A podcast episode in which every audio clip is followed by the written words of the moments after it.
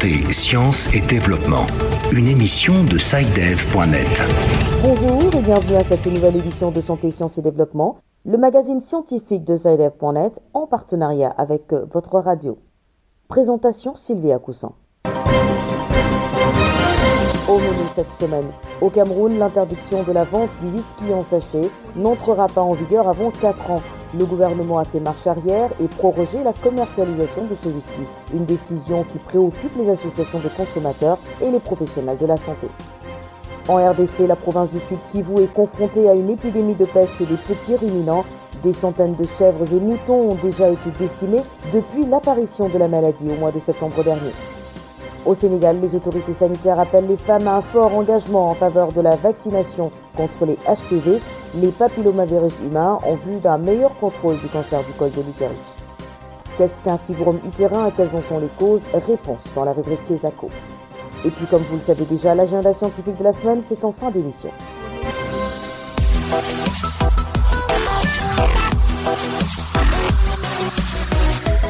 Bienvenue à tous. Au Cameroun, la mesure interdisant la vente du whisky en sachet devait entrer en vigueur le 1er janvier dernier. Mais le gouvernement a fait marche arrière et prorogé de 4 ans la commercialisation de ce whisky. Une décision que dénoncent les associations de consommateurs. Quant aux professionnels de la santé, ils s'inquiètent des dangers de la consommation des whiskies en sachet. Les précisions de Mireille Siabgé à Yaoundé. Au Cameroun, une frange de la population souvent défavorisée consomme des liqueurs très alcoolisées bon marché communément appelées whisky en sachet ou sachet. Maxime Fono est consommateur de ces produits. Il admet qu'il ne connaît ni la quantité d'alcool que contient le sachet, ni le degré, ni la composition exacte, mais malgré l'origine douteuse de ces breuvages et leur dangerosité, il ne s'en prive pas. Je prends le whisky en, sachet parce qu'il est pratique et il est moins coûteux. Est-ce que vous savez que c'est pas bon pour l'organisme? Je sais qu'il n'est pas bien, mais comme je n'ai pas l'argent, je fais comment? Je dois rester lucide avec tous les problèmes que j'ai dans mon pays. Pour oublier mes problèmes, je le fais pour essayer d'oublier. C'est pour ça que je prends le whisky en sachet. Digne, rhum, vodka ou prétendument, l'offre en rhum est variée. Le prix du sachet aussi entre 100 et 150 francs CFA.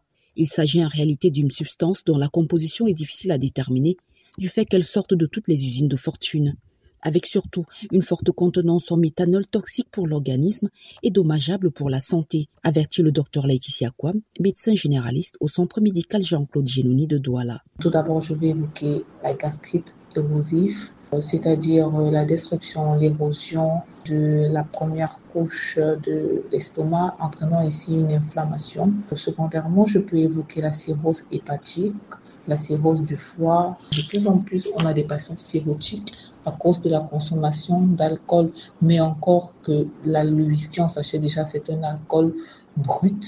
Donc euh, les cas de cirrhose sont de plus en plus fréquents à cause de la consommation de ces whisky en sachet-là. En septembre 2014, le gouvernement avait interdit la vente de ces liqueurs, ainsi conditionné donnant deux ans aux producteurs pour écouler leur stock. Mais huit ans plus tard, partout dans le pays, notamment à Yaoundé, les berlingots aux couleurs vives et aux noms racoleurs pullulent les espaces marchands de fortune. Le vide juridique de facto créé par les moratoires successifs permet aux compagnies productrices d'échapper à tout contrôle. Mireille Siabdji, Yaoundé, pour Santé, Sciences et Développement. En République démocratique du Congo, la peste des petits ruminants attaque le petit bétail dans la province du Sud Kivu. Des centaines de petits ruminants, notamment des chèvres et des moutons, ont déjà été décimés depuis son apparition au mois de septembre 2022. Sur place, la riposte s'organise pour lutter contre la propagation de cette maladie. Correspondance de Patrick Kaondoa à Bukavu. Cette maladie causée par un virus proche de la rougeole chez l'homme et de la peste bovine se caractérise notamment par la fièvre, des difficultés respiratoires, des écoulements nasaux, la diarrhée, la toux, les lésions au niveau de la gueule et autres. Elle se transmet généralement par les gouttelettes propagées en l'air lorsque des animaux infectés toussent ou éternuent, explique Dr Edouard Ndiobaogwere, vétérinaire à la division provinciale de pêche et élevage dans le sud Kivu. La peste de petits ruminants, c'est une maladie qui se caractérise par une forte mortalité. Donc les animaux qui sont atteints, facilement on peut arriver à plus de 50% de mortalité. Hein.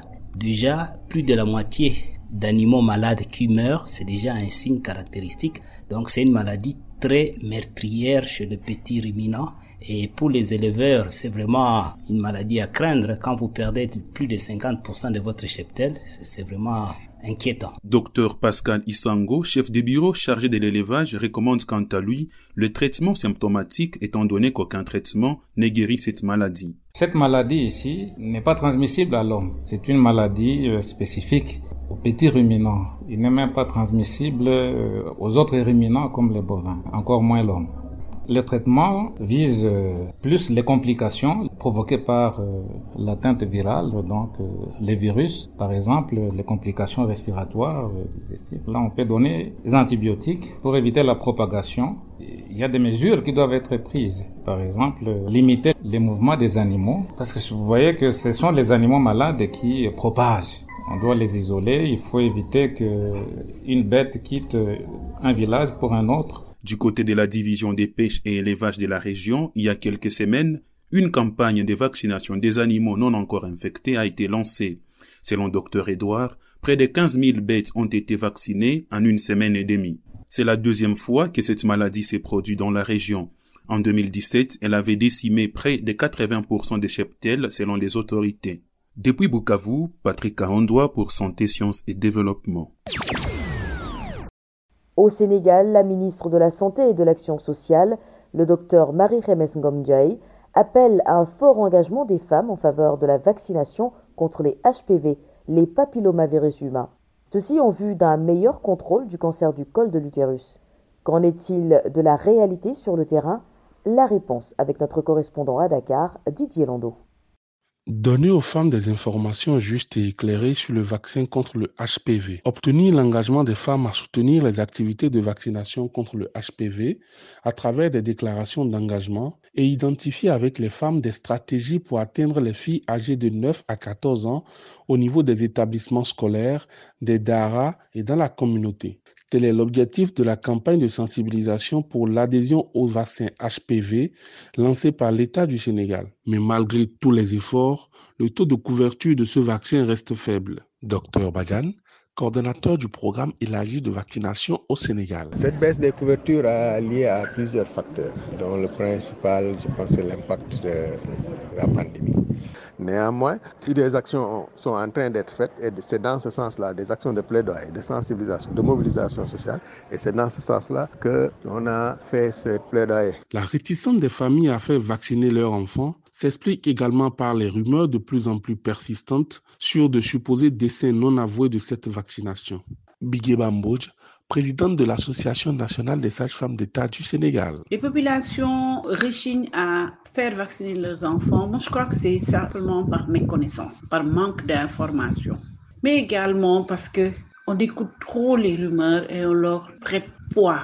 Alors que, comme on dit, des rumeurs, les gens, ils se basent sur des informations erronées. Malheureusement, beaucoup de personnes pensent que la vaccination contre les différentes maladies, comme contre le tétanos et maintenant le HPV, dont la cible est les futures femmes, donc les filles de 9 à 13, 14 ans, c'est pour stériliser la population, ce qui est totalement faux. Selon les estimations de Globocan de 2012 à travers le monde, le cancer du col de l'utérus représente le quatrième cancer le plus fréquent chez les femmes avec 527 624 nouveaux cas et 265 672 décès. Didier Landau, Dakar, pour Santé, Sciences et Développement.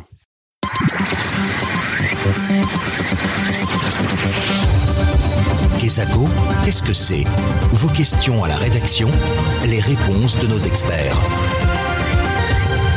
Notre question de la semaine vient du Togo, je vous propose de l'écouter. Bonjour Saïdeb, je suis fidèle à Nika, j'appelle depuis le au Togo et j'ai une préoccupation. J'ai une amie qui se plaint de douleurs au bas du ventre et des saignements anormaux. On lui a diagnostiqué un fribome utérin. Qu'est-ce que c'est? Quelles sont les causes de cette maladie? Est-ce dangereux pour sa santé? Merci. Rendons-nous à l'instant à Lomé où notre correspondant Charles Collou est en ligne. Bonjour Charles. Bonjour Sylvie, bonjour aux auditeurs. Pour répondre à la préoccupation de notre auditrice, vous vous êtes rapproché d'un spécialiste.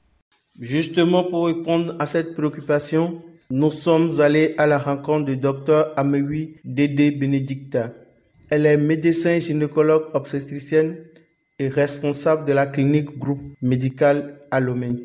Le fibrome utérin est une tumeur bénigne, c'est-à-dire non cancéreuse, c'est pas un cancer, qui se développe au dépens du muscle de l'utérus. Ça peut se localiser sur la paroi utérine, dans la paroi utérine, c'est-à-dire dans le muscle même. Ça peut aussi se localiser dans la cavité utérine. Les causes, il n'y a pas de cause en tant que telle.